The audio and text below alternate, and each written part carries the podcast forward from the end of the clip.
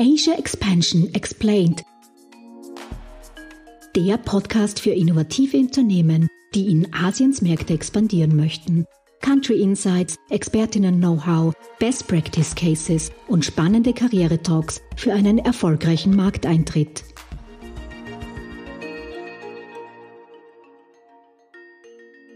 Liebe Zuhörerinnen und Zuhörer, herzlich willkommen zu unserer ersten Podcast-Folge von Asia Expansion Explained, der Podcast für österreichische Startups, die in asiatische Märkte internationalisieren möchten. Mein Name ist Karina Margreiter und ich bin Programmmanagerin des Global Incubator Network Austria. Gemeinsam mit Fabian Gems, Geschäftsführer von Gem Solutions und ehemaliger Wirtschaftsdelegierte von Südchina, tauchen wir ein in die Chin-Zielregionen und geben euch alle nötigen Tipps, die ihr braucht für eure Expansionsstrategie. Grüß euch. Wir freuen uns, dass ihr bei unserer Podcast-Serie zu Festland China dabei seid. Heute geben wir euch einen Überblick zum chinesischen Markt, How to Internationalize, Marktstrategien und Erfolgstipps für eure ersten Schritte. Dazu haben wir einen der führenden China-Experten Österreichs eingeladen. Mit über 13 Jahren Erfahrung in Asien über Hongkong, Tokio und Peking kennt Martin Glatz den chinesischen Markt wie kaum ein anderer. Als österreichischer Wirtschaftsdelegierter in Peking und Leiter des Außenwirtschaftscenters Peking betreut und beratet er gemeinsam mit seinem Team tagtäglich die österreichische Business Community. Martin, wir freuen uns, dass du dabei bist. Hallo Martin, wir freuen uns, dass du heute als Expert Guest bei unserem Chin Podcast zur Verfügung stehst. Wir fangen gleich an und fragen dich, ob du uns einen kurzen Überblick über China geben kannst, also so Country Insights.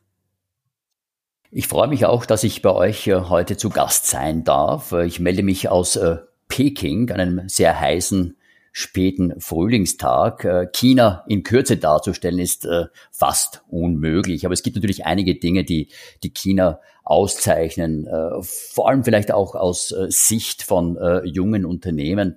Ähm, ich bin jetzt schon seit insgesamt mehr als 13 Jahren hier. Ich war zuerst in Hongkong, bin jetzt hier. Und was mir immer wieder auffällt, ist, dass China mehr ist als ein Land. China ist eigentlich ein Kontinent. Äh, äh, es gibt dieses alte chinesische Sprichwort, äh, Fabian wird es kennen, die Berge sind hoch, der Kaiser ist weit weg. Und es gilt natürlich auch, wenn man das Land geschäftlich bearbeitet. Das ist also wirklich ein, ein, ein, eine Ansammlung von unterschiedlichen Systemen innerhalb des Landes, regionaler Ausprägung. Und das, glaube ich, muss man sich auch immer wieder vor Augen führen, wenn man sich China geschäftlich, auch geschäftlich antut. Eine zweite Sache vielleicht, die ähm, auch auffällt, trotz dieser äh, Größe, ist, dass es auch äh, wirtschaftlich sehr stark immer zu, einer, äh, zu einem Clustering kommt hier. Also es finden sich oft gleichgesinnte äh, Unternehmen aus derselben Branche an einem Ort zusammen, oft unterschiedlicher Größe. Also trotz dieser, äh, dieses, äh, dieser riesigen Ausmaße des Landes äh, gibt es dann im Kleinen immer wieder äh, diese, dieses Clustering. Und ich glaube, es ist recht interessant auch, wenn man sich dem Land geschäftlich äh, nähert. Wir haben das und Fabian war da auch äh, führend damals, als er noch in Guangzhou war, auch auf dieser äh, Basis dann Sourcing Leads für bestimmte Branchen auf unserer Seite entworfen, weil eben eigentlich äh, dieser Ansatz des Clusterings auch Vorteile schafft. Also trotz der Größe, vielleicht der Unübersichtlichkeit China, es gibt auch Vorteile, die sich aus diesem Clustering äh, von Unternehmen äh, ergeben.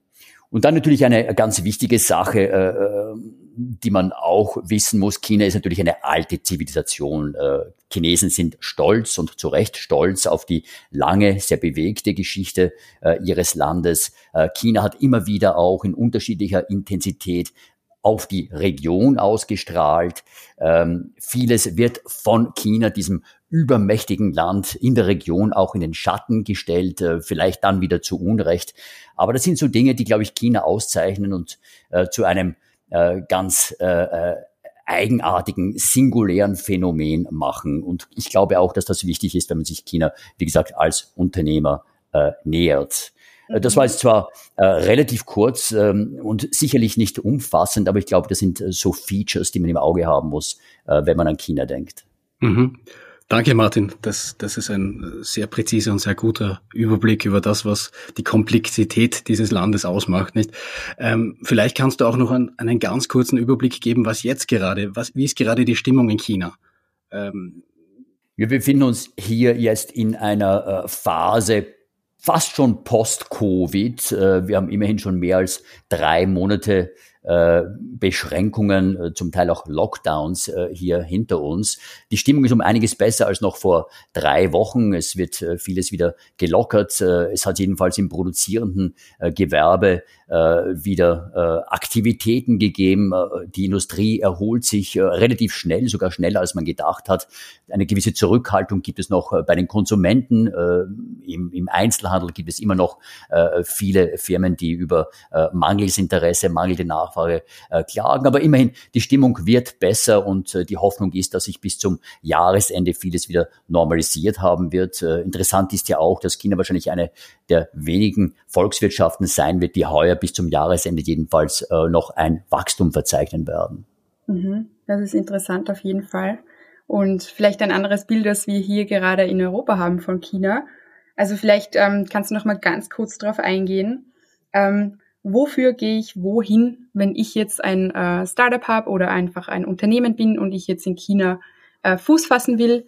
Ähm, vielleicht kannst du da die Regionen noch clustern ein wenig. Ja, gern. Äh, Südchina, äh, Fabian war dort, wie gesagt, Kanton Guangzhou, wie es äh, jetzt heißt, äh, ist äh, eigentlich das Zentrum für die Leichtindustrie. Vieles ist äh, damals aus Hongkong nach Südchina gegangen. Ich war selbst einige Jahre Wirtschaftsdelegierte in Hongkong und äh, habe eben verfolgen können, dass äh, sehr viel auch an Investitionen gerade in Südchina im Bereich der Leichtindustrie eigentlich aus Hongkong kommt. Äh, das hat sich äh, leicht geändert, äh, insofern als dort ein sehr äh, großer Technologieschub erfolgt ist. Shenzhen äh, ist, glaube ich, vielen bekannt als äh, die Tech- äh, Metropole Chinas, vor allem auch im Hardware-Bereich. Also diese Leichtindustrie transformiert sich gerade hin auf eine sehr technologieintensive Industrie, aber immer noch sehr stark, würde ich sagen, ähm, fokussiert auf das Consumer-Business.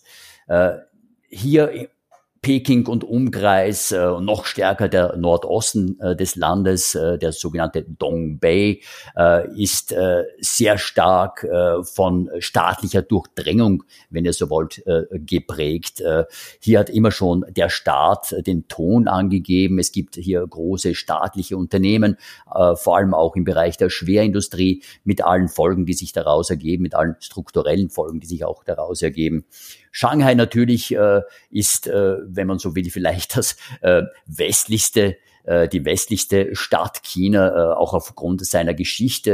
Es halten sich dort auch äh, die meisten Europäer und Amerikaner auf, also Expatriates. Also wenn ein Expatriate nach China geht, dann wird er wohl versuchen, seinen Arbeitgeber davon zu überzeugen, dass Shanghai der richtige Standort ist, was nicht unbedingt stimmt. Also ähm, die Wachstumsraten und das Potenzial äh, sind in vielen Bereichen, äh, in vielen Branchen, äh, in anderen Landesteilen wahrscheinlich äh, größer. Und dann gibt es, wenn ihr so wollt, The Last Frontier hier nicht der, den Westen des Landes. Es wird immer wieder versucht, auch seitens der äh, chinesischen Regierung, äh, diesen Westen zu entwickeln, wegzukommen von den äh, relativ gut entwickelten äh, Küstenprovinzen, eben auch das Landesinnere und hier vor allem den Westen äh, mit neuer Infrastruktur zu versehen. Auch jetzt äh, in der Zeit post-Covid wird wiederum von Infrastrukturprojekten gesprochen, die eben vor allem äh, den Westen des Landes äh, unterstützen sollen, ihn attraktiver machen sollen, auch für Investitionen. Vielleicht auch vor dem Hintergrund, dass äh, China im Moment äh, ein rauerer Wind aus dem Ausland entgegenbläst. Äh, wir kennen alle und haben alle mitverfolgt den Handelskonflikt mit den USA, auch die Diskussionen jetzt um, äh, um, um, um Covid und äh, seine äh, Bewältigung. Ähm, hier würde natürlich der Westen mit seinem Potenzial, äh, wenn ihr so wollt, einen Ersatzmarkt und einen riesengroßen Ersatzmarkt bieten. Ähm, also insofern äh, sehen wir auch hier einen Trend, äh, dass äh, vielleicht sich in Zukunft etwas mehr in China selbst abspielen wird als äh, aus chinesischer Perspektive jedenfalls im Ausland, ohne dass ich jetzt aber diese äh, Entkupplungstheorien, die da immer wieder äh, diskutiert werden, ohne dass ich die jetzt äh, vorbehaltlos unterstützen äh, würde. Mhm. Also hier ein grober Überblick. China groß, wie gesagt, heterogen eigentlich, vor allem auch, wenn man sich den Entwicklungsstand der einzelnen Regionen äh, ansieht. Es gibt immer wieder Versuche, äh, hier äh, Provinzen zusammenzufassen, zu Clustern, äh, zu, zu, zu größeren Einheiten, Peking mit, äh, mit, mit, äh, mit, mit Tianjin zu verbinden zum Beispiel, den Yangtze-Fluss als verbindende Wasserader zu verwenden für Städte entlang dieses Flusses. Ähm, und dann natürlich, äh, und Fabian weiß das sehr gut, äh, das Pearl River Delta, äh, dass man sehr stark dann auch an Hongkong anbinden möchte, Greater Pearl River Delta als Schlagwort, um auch diese Region noch stärker zu integrieren. Mhm. Danke für das. Ähm Du hast vollkommen recht, nicht? Also die, die verschiedenen Cluster sind für österreichische Unternehmen natürlich wichtig, wenn sie mal in den Markt reingehen. Was, was wäre jetzt ein Ratschlag für junge Unternehmen? Wir reden mit äh, sehr vielen Startups. Äh, es gibt ja auch dieses Go Asia Programm, wo gezielt äh, österreichische Startups nach Mainland China und andere Zielregionen reingeführt werden sollen, dort Anschluss finden sollen. Was wäre so dein erster Tipp, bevor diese große Reise angegangen werden soll? Was wäre so dein erster deine erste große Empfehlung?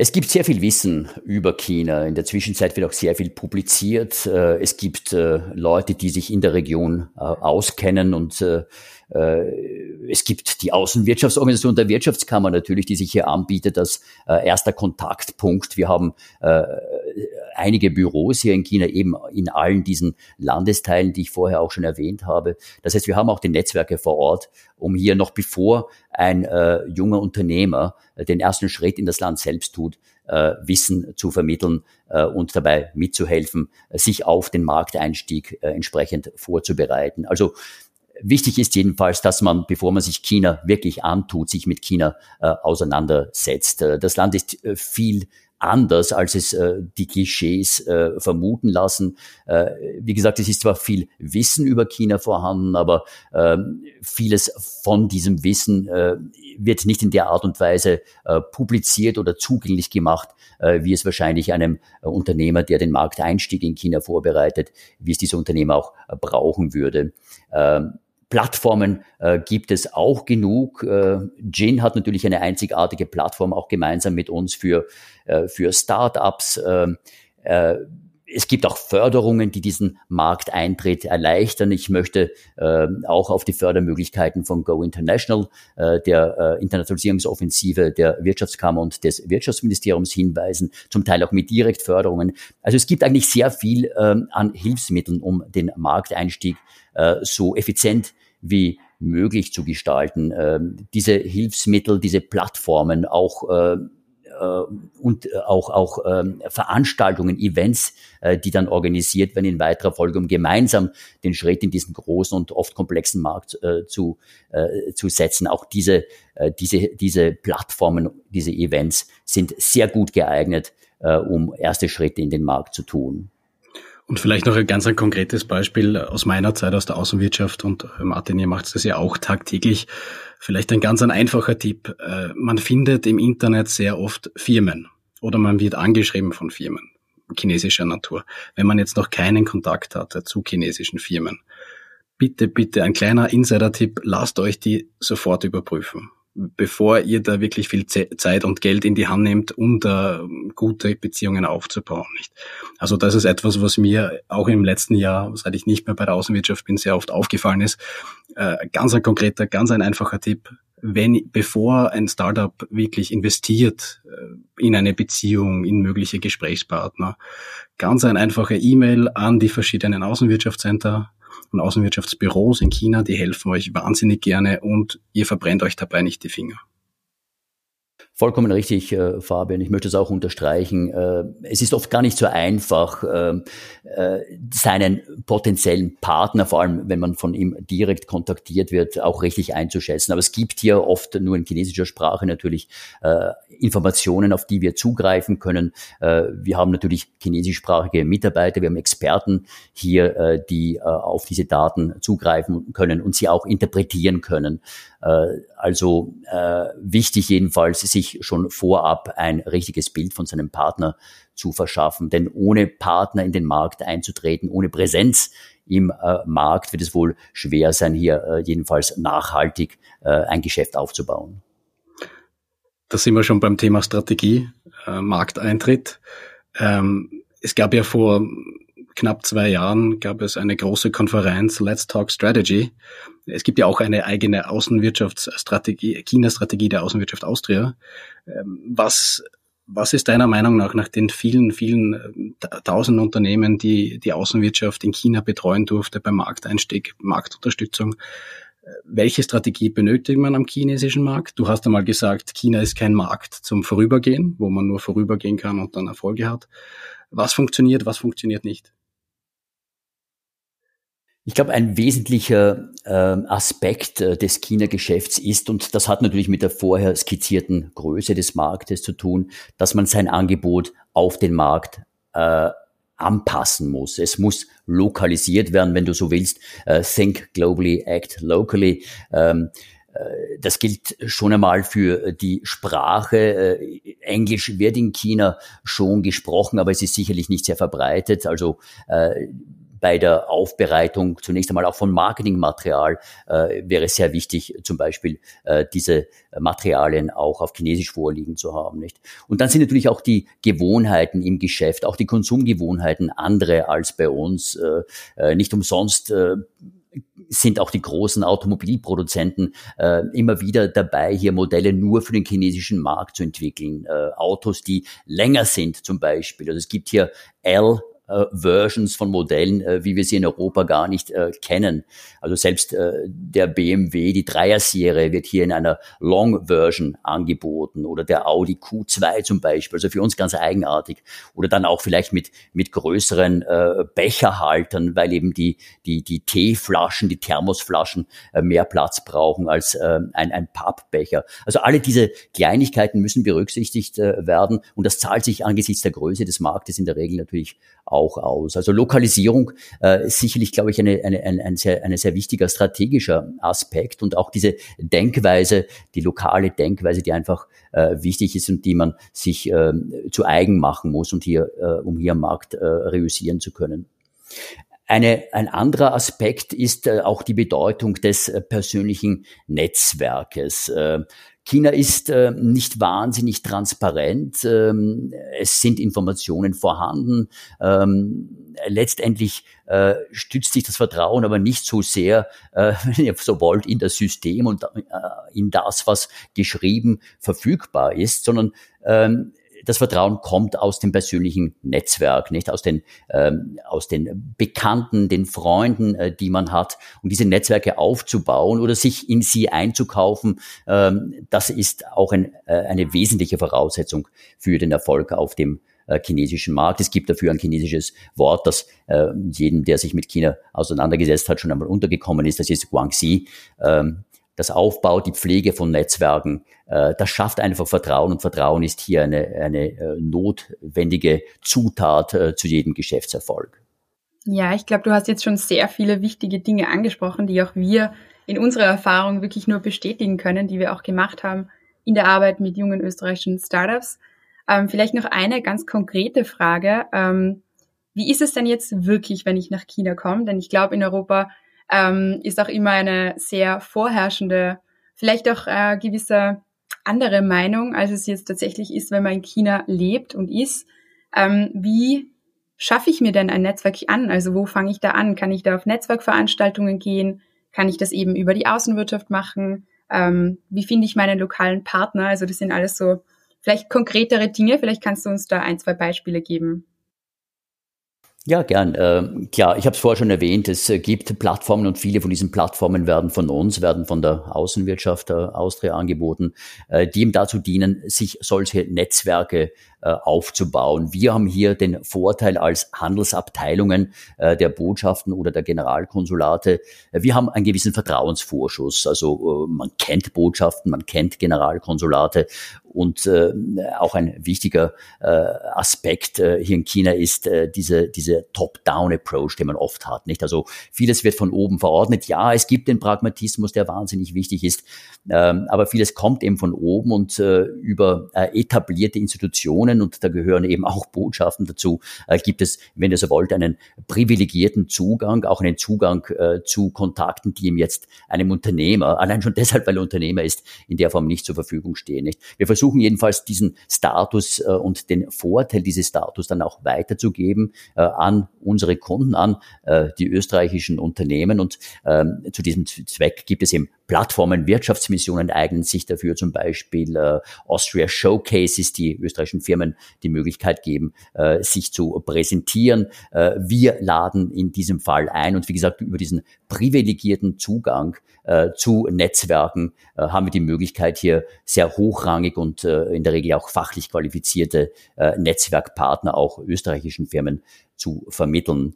Äh, das gilt natürlich dann auch für die Zeit danach, wenn ihr so wollt. Also wenn einmal dieser erste Kontakt etabliert ist, ähm, sind wir natürlich immer wieder auch ähm, österreichischen Firmen behilflich, diese Kontakte weiter zu pflegen. Äh, die Präsenz vor Ort ist sehr wichtig. Äh, wenn sie nicht direkt erfolgen kann, dann eben vermittelt, vermittelt aber auch durch uns. Der chinesische Partner, der Kunde muss das Gefühl haben, dass der österreichische Geschäftspartner, den er hat, in irgendeiner Form präsent ist, sich um ihn kümmert. Äh, ich glaube, es ist eine ganz wesentliche Voraussetzung äh, auch, äh, dass das Geschäft sich so entwickelt, wie, wie man das vorhat.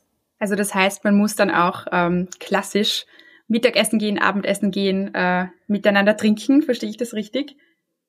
Ja, immer weniger trinken, muss ich sagen. Ich, aber es ist äh, einfach wichtig, eine persönliche Beziehung aufzubauen. Nicht? Äh, was, glaube ich, einer der ähm, vielen Fehler ist, die hier gemacht werden, ist, äh, wir sprechen jetzt von Social Distancing bei uns, nicht?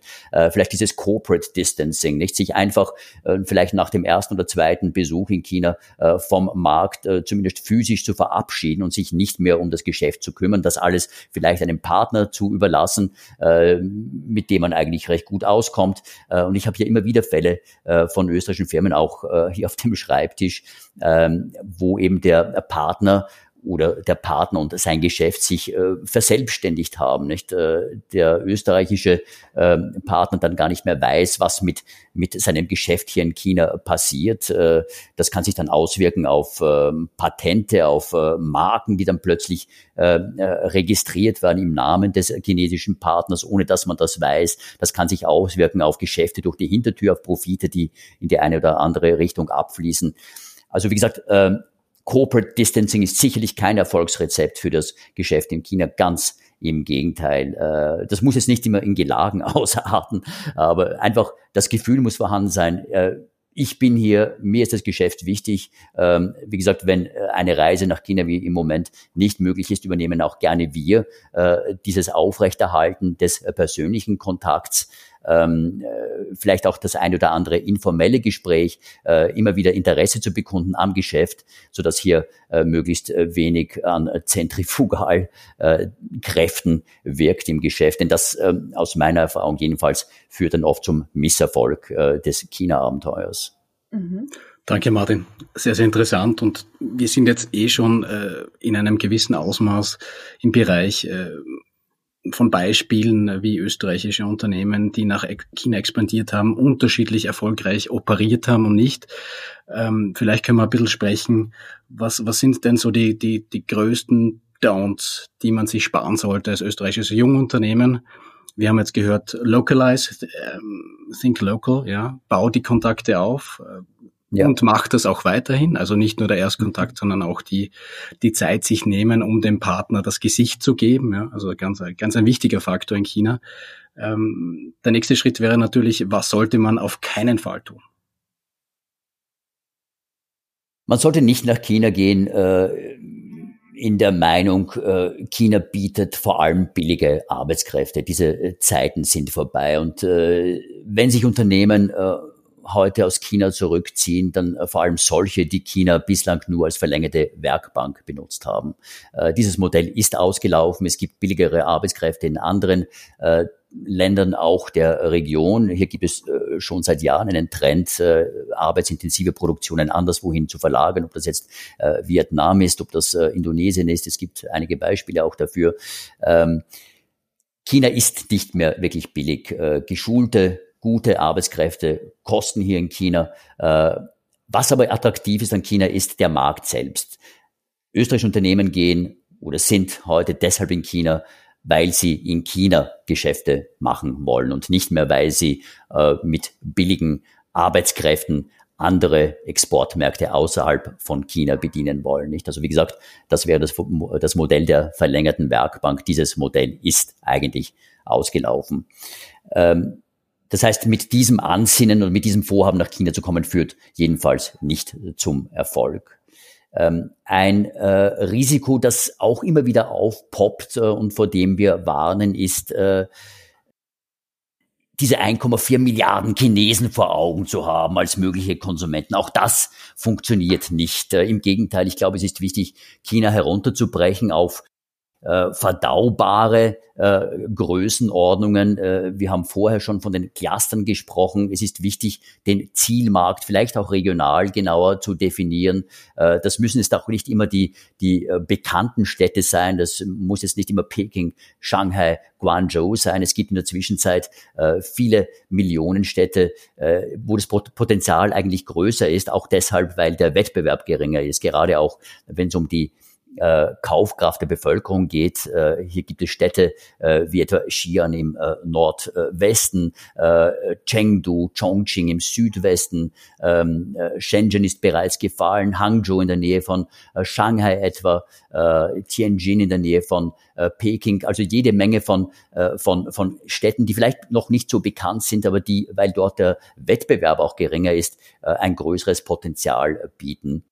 Äh, am besten ist es wahrscheinlich nach China mit einem Geschäftsmodell zu gehen, das skalierbar ist, äh, das sich eignet für kleine Marktgrößen, das aber auch dann, wenn die Nachfrage etwas steigt, ausbauen lässt. Also dieser äh, stufenweise Eintritt in den chinesischen Markt ist, glaube ich, äh, essentiell für den Erfolg. Es gibt ja auch ein Sprichwort, das äh, dem äh, Pragmatiker schlechthin, Deng Xiaoping, in den Mund gelegt wird, dem gemeint hat, äh, wir überqueren den Fluss, indem wir die Steine fühlen. Also ein schrittweiser, praktischer äh, Approach des sich Vortastens auf dem Markt. Und das muss natürlich auch ein Geschäftsmodell hergeben, mit dem man in den chinesischen Markt eintritt. Mhm. Und das ist auch wichtig, äh, wenn ich da noch dazu ergänzen darf, ähm, wenn man dann auch mit Geschäftspartnern spricht und die versprechen einem, nein, nein, ich kann euch in Gesamtchina vertreten, ähm, dieses blinde Vertrauen in eine noch relativ junge Geschäftspartnerschaft, äh, da haben sich auch äh, doch einige österreichische Unternehmen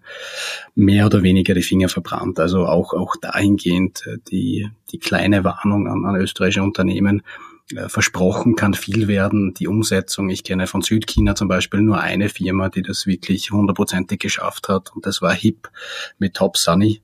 Äh, Martin, du kennst das ja noch aus deiner Zeit äh, aus Hongkong. Gut, äh, also da muss man natürlich auch schauen, äh, wenn man sich dann die ganze, den ganzen Markt geclustert anschaut, dass man dann auch nicht äh, zu überwürdig wird und dann eine gesamte äh, Non-Competition Clause für einen Geschäftspartner gibt.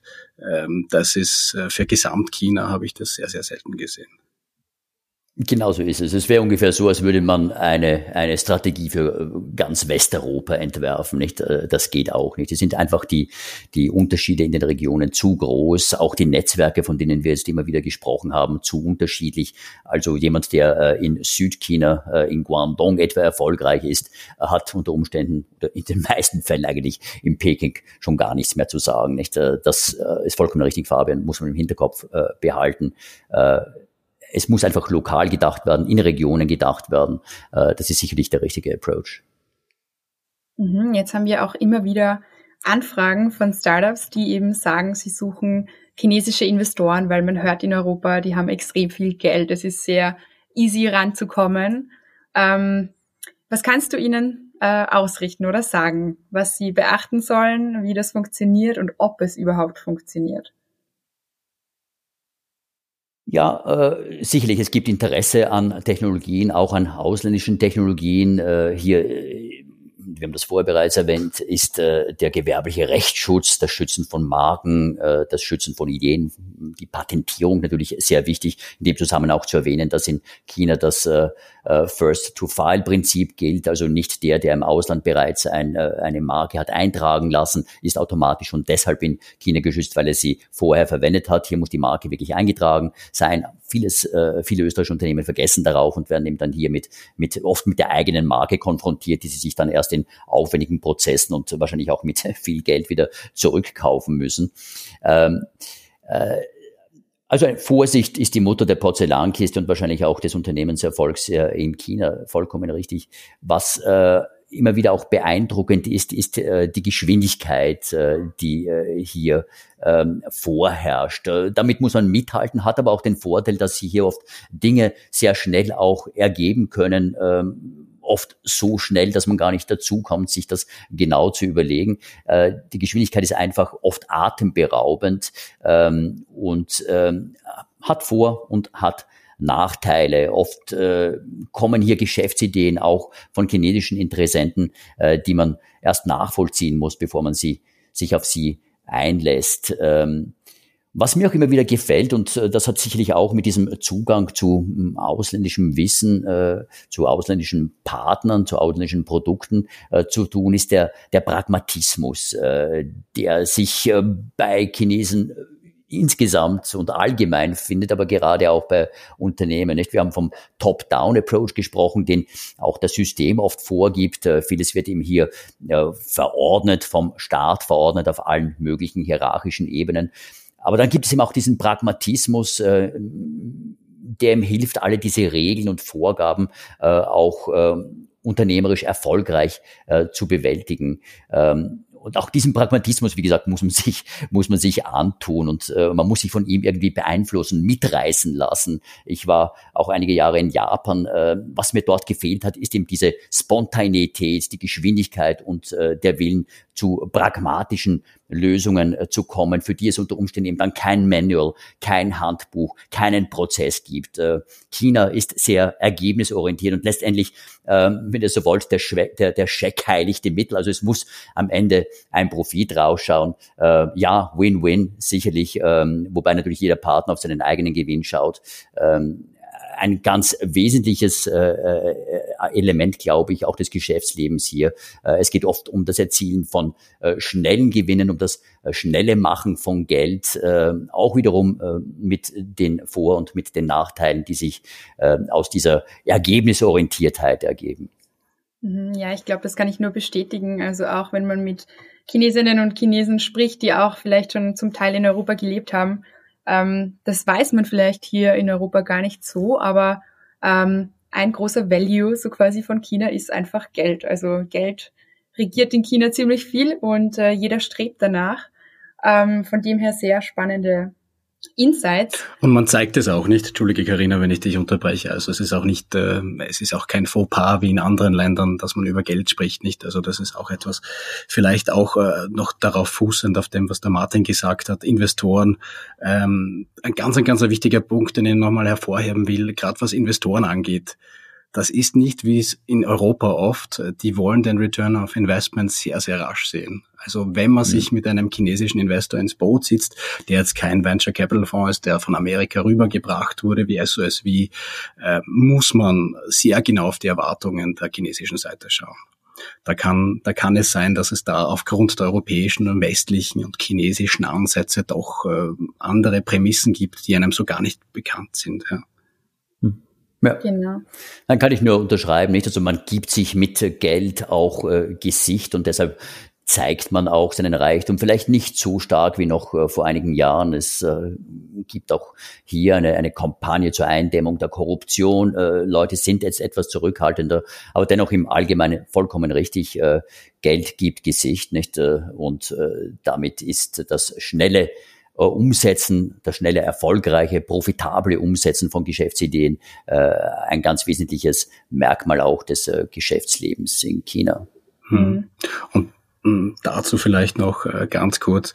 Ähm, das ist auch etwas, was, was mir immer wieder während meiner Zeit bei der Außenwirtschaft, aber auch danach untergekommen ist. Viele österreichische Unternehmen lassen sich da so ein bisschen blenden, auch von diesem roten Teppich, der für sie ausgerollt wird. Genau. Ähm, die, die sind teilweise überfordert und sagen, da mal super, da bin ich eingeladen worden, da bin ich einem Politiker vorgestellt worden und all diese Dinge. Ähm, auch da Pragmatismus von chinesischer Seite super, aber auch von österreichischer Seite. Also alles, what is too good to be true in Europe is definitely not true in China. Also auch äh, da, dass sich die, die jungen Unternehmer davon nicht äh, blenden lassen, das gehört zur Gastfreundlichkeit dazu. Die wollen natürlich auch dann, wenn man in Österreich ist, dass man gut bewirtet wird, aber that doesn't make you any special. Ja, also das ist, äh, glaube ich, auch etwas, was man den jungen Unternehmern mitgeben sollte. Definitiv. Also was aber äh, die positive Kehrseite des Ganzen ist, der Fabian, ist, äh, dass man natürlich mit Leuten hier relativ schnell auch ins Gespräch kommt. Äh, denn Gastfreundlichkeit und die Bereitschaft, sich auch mit Menschen auseinanderzusetzen, ist hier eigentlich sehr groß. Nicht? Also man kommt relativ schnell ins Gespräch, was aber noch lange nicht garantiert, dass dieses Gespräch dann auch mit, mit einem guten Geschäft endet. Ähm, oft werden hier natürlich Nebelschwaden aufgebaut, nicht? Und hinter äh, einem äh, opulenten äh, äh, verbirgt sich eine ganz klare Absicht. Also natürlich ist hier Vorsicht geboten, aber dennoch äh, also mir gefällt es, äh, wie, wie relativ einfach es ist, hier äh, mit, mit äh, Unternehmen, mit vielleicht auch potenziellen Partnern ins Gespräch zu kommen. Das hat eben auch mit diesem bereits mehrmals angesprochenen Pragmatismus zu tun. Ähm, das ganze Land kommt mir manchmal vor wie ein riesengroßes Startup. Man probiert Dinge, verwirft dann Ideen aber auch relativ schnell, wenn sie zu nichts führen. Ähm, also dieses Iteration-Prinzip, äh, das ähm, typisch ist für unsere Innovationslandschaft, findet man hier im gesamten Land äh, und ist vielleicht etwas, was die Innovation im Land auch treibt, etwas zu probieren und wenn es nicht passt, vergisst man es. Und das lässt die Regierung oft auch zu. Ich kann mich erinnern, vor zwei Jahren hat es hier in äh, China insgesamt, und ich habe das in Peking äh, als Fußgänger immer wieder auch erlebt, diesen ähm, Leihfahrradboom gegeben. Es hat mehr Fahrräder gegeben als äh, Fahrradfahrer. Und das ist von der Regierung zunächst auch einmal zugelassen worden, auch mit, mit, den, mit den Auswüchsen, die sich daraus ergeben haben auf der Investorenseite. Es sind also sehr viele Gelder auch in diese Startups äh, geflossen. Und schon langsam hat man dann begonnen, diese, diesen Markt Markt zu regulieren. Und äh, er ist jetzt sicherlich um einiges normaler und gesünder, als er vor zwei Jahren, als er mehr geboomt hat, als es wahrscheinlich gerechtfertigt war, als sich damals dargestellt hat. Äh, Trial and Error, wie gesagt, Iteration fast als, äh, als gesellschaftspolitisches Konzept äh, mit Auswirkungen auf das Wirtschaftsleben. Genau, also das äh, kann, können wir nur bestätigen. Auch in Wien gab es diese Fahrräder, war ja auch ein Unicorn ähm, wurde dann aber recht schnell auch hier verboten. Also das äh, stimmt, da können wir dir auf jeden Fall zustimmen. Ähm, vielleicht zum Abschluss könntest du uns noch deinen persönlichen Insider-Tipp geben oder den persönlichen Erfolgstipp? Was muss man machen, wenn man jetzt nach China gehen will? Ähm, genau, um so quasi das Gesagte nochmal schön zusammenzufassen.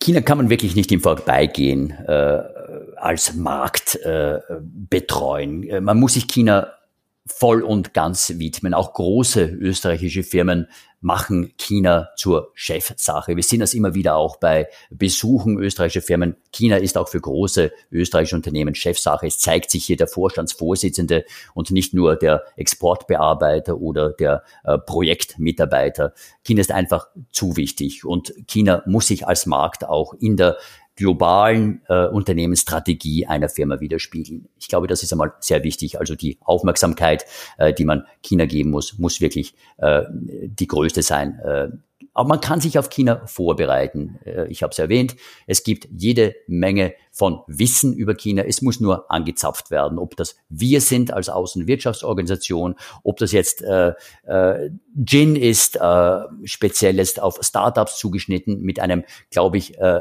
einzigartigen Angebot auch äh, im internationalen Vergleich. Es gibt das Wissen, es gibt die Plattformen dafür.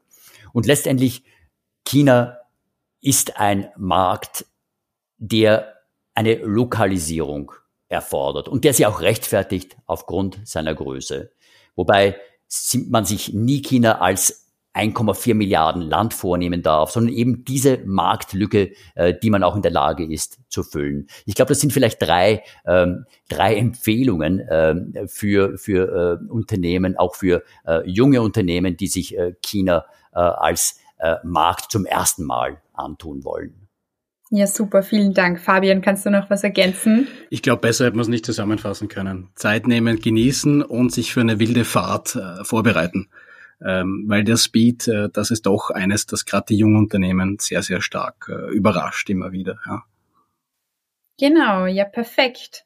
Wir bedanken uns recht herzlich, Martin, für deine Zeit heute, für deine spannenden Einblicke und Insights und ja, wünschen jedem Unternehmen, das nach China gehen will, äh, viel Erfolg. Bitte meldet euch bei der Außenwirtschaft, sie stehen bereit oder bei uns als Gin. Genau, abschließend bleibt mir nur noch zu sagen, vielen Dank. Danke, Martin. Liebe Grüße nach Peking. Vielen Dank. Liebe Grüße nach Wien.